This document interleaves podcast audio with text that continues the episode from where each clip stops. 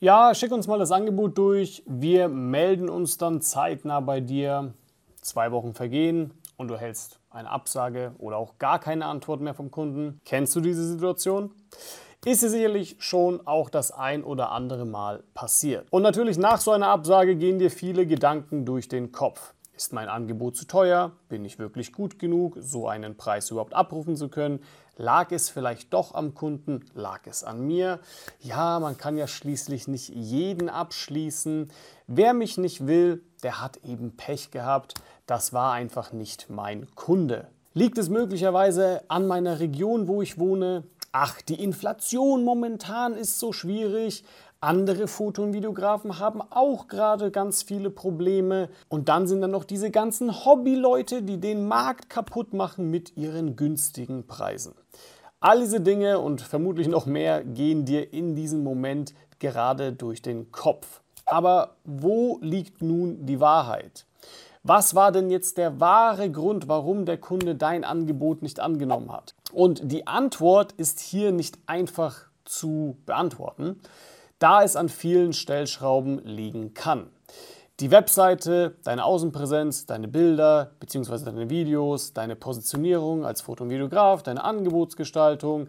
Also ja, natürlich auch deine Preise könnten für den ein oder anderen potenziellen Kunden zu teuer gewesen sein. Aber konkret kannst du es eigentlich nicht wirklich richtig gerade einschätzen. Ja? Und das liegt eben vor allem daran, dass du keinen vernünftigen Verkaufsprozess bei dir hast. Denn das haben einfach die meisten Foto- und Videografen bis heute nicht. Und lass mich dir erklären, was ich damit meine. Denn wenn ein Kunde schon bei dir anfragt, dann hat er sich auch über dich schon informiert. Das heißt, ab diesem Punkt kennt er deine Bilder oder Videos. Er weiß, wofür du stehst und wofür du nicht stehst. Er weiß, dass es auch andere Foto- und Videografen am Markt gibt. Was er aber nicht weiß, ist, wie dein Angebot tatsächlich aussieht und ob es nun für ihn passt oder auch nicht. Und ja, natürlich kann der Preis hier eine Rolle spielen. Es liegt jetzt aber an dir herauszufinden, ob es daran lag oder an welchem Grund genau es lag, warum er jetzt zu oder abgesagt hat. Und das kannst du mit einem vernünftigen Verkaufsprozess auch schaffen.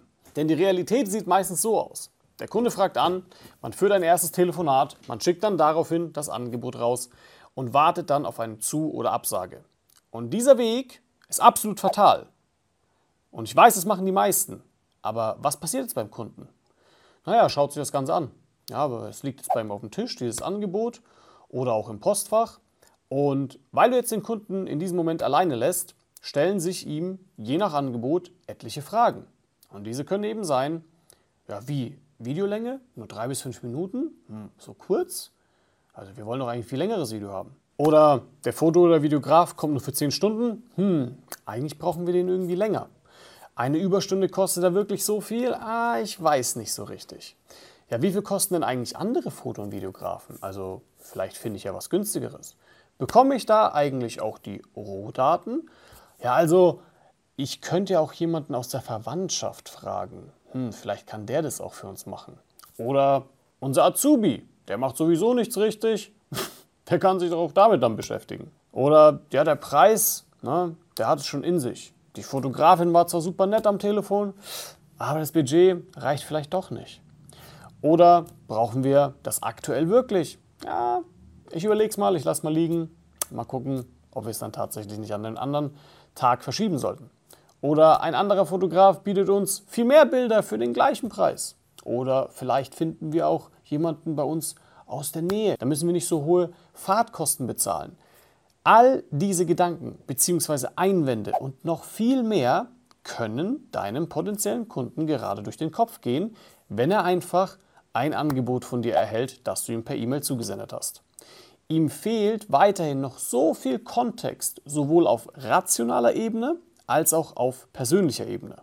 Denn wenn du nur ein Telefonat hältst und ihm dann ein Angebot raussendest, dann kannst du auch nicht mit deiner Persönlichkeit bzw. Sympathie punkten. Gerade wenn du Hochzeiten machst, ja, ist es ein elementarer Faktor, dass sich deine Brautpaare mit dir auch wirklich gut verstehen. Also Sympathie ist entscheidend.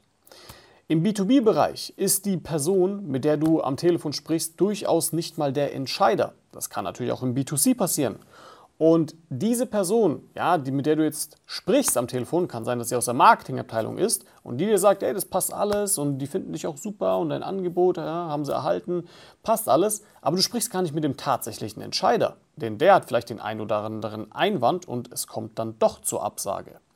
Und ich könnte jetzt so viele weitere Punkte noch aufzählen, warum es keinen Sinn macht, einfach ein Angebot rauszusenden, aber ich denke, du hast verstanden, worauf ich hinaus will. Was ist denn aber jetzt die konkrete Lösung? Ja, und wie vorhin schon gesagt, es spielen sämtliche Faktoren eine Rolle. Und aus diesem Kontext betrachtet, musst du einfach einen vernünftigen Verkaufsprozess bei dir im Unternehmen implementieren. Konkret musst du lernen, deine potenziellen Kunden vorzuqualifizieren und dann auch authentisch und sinnvoll zu beraten. Das heißt, die Vorqualifizierung findet in der Regel am Telefon statt. Und hier prüfst du, ob der potenzielle Kunde, mit dem du gerade telefonierst, für deine Dienstleistung geeignet ist oder nicht. Und stell dir vor, ja, du gehst ins Porsche Autohaus. So, und auch wenn du heute unbedingt einen Porsche fahren willst, kann es durchaus sein, dass du einfach nicht qualifiziert bist für diese Automarke. Denn möglicherweise bekommst du jetzt von Porsche ein saugeiles Angebot, ja, mit den besten Leasingraten aller Zeiten, aber trotzdem ist es für dich zu teuer. Und da kann der Autoverkäufer, wie gesagt, noch so gut sein und die Qualität der Autos und der Leistungsumfang, alles tipptopp, ja, und er ist auch die coolste Socke der Welt, dieser, dieser Autoverkäufer. Du wärst in diesem Fall dennoch unqualifiziert, weil es hier einfach zum Beispiel am Budget scheitert. Wie gesagt, es kann am Budget scheitern, es kann aber auch an anderen Dingen liegen, wie zum Beispiel, dass du das Geld zwar hast, aber du den Mehrwert für dich noch nicht ganz verstanden hast. Und wenn du jetzt hier einfach an dieser Stelle ein Angebot raussendest und dem Kunden sagst, naja, finanziell passt ja anscheinend, und er sagt dir trotzdem einfach danach ab, dann hat er zum Beispiel nicht den Mehrwert richtig verstanden. Und das liegt an dir. Denn du hast noch einen elementaren weiteren Schritt vergessen. Und dieser nächste Schritt wäre dann eine sinnvolle Beratung in Form eines Beratungsgesprächs, Vorgesprächs, nenn es wie du willst, ja. Denn hier kannst du dem Kunden auch bewusst machen, warum er sich für dein Angebot entscheiden sollte und den genauen Mehrwert darin für ihn erklären und warum es den entsprechenden Preis hat gegenüber anderen Dienstleistern aus seiner Branche und warum es sich lohnt, eher dich zu buchen als vielleicht einen anderen Dienstleister. Und schlussendlich kann es hier dann auch sein, dass der Kunde noch nicht ganz überzeugt ist von deinem Angebot. Aber du hast die Möglichkeit herauszufinden, woran es liegt. Hier erhältst du nämlich dann tatsächliche Klarheit darüber, was den potenziellen Kunden an deinem Angebot stört und du kannst ihm möglicherweise eine passende Lösung anbieten. Beispiel, es kann sein, dass der Kunde das Budget hat und auch alles toll findet, aber er würde zum Beispiel den Recruiting-Film lieber im Sommer drehen als im Winter. Und du kannst ihn dann auch erstmal konkret fragen, okay, ist das das einzige Problem oder gibt es davon abgesehen noch weitere? So, und wenn du hier mit ihm kommunizierst, ja, dann kannst du ihm letzten Endes eine passende Lösung anbieten, ihm aushelfen und er wird das Angebot möglicherweise hier eher abschließen, als wenn du ihm einfach nur das Angebot zugesendet hättest und dann auf eine Zu- oder Absage gewartet hättest. Und glaub mir, es ist sehr viel wert, auch zu wissen, wenn es nicht klappt, wenn es ein Nein ist, warum es ein Nein ist. Weil dann kannst du dich auch verbessern. Und genau solche Fehler und solche Szenarien, die merzen wir bei uns im Training, bei unseren Teilnehmern natürlich aus. Und dadurch lernen sie bei sich einen vernünftigen Verkaufsprozess zu implementieren und ebenfalls natürlich dadurch auch höhere Abschlussquoten zu erzielen. Und wenn auch du das lernen willst, wie du das für dich anwenden kannst, dann trag dich gerne auf ein kostenloses Beratungsgespräch bei uns ein auf walterweber.de. Wir schauen uns erstmal dann deine Situation an, wir qualifizieren dich, ja, und gucken insofern, ob wir dich tatsächlich unterstützen können oder auch nicht. Vielen Dank fürs Zusehen und ich freue mich auf dich.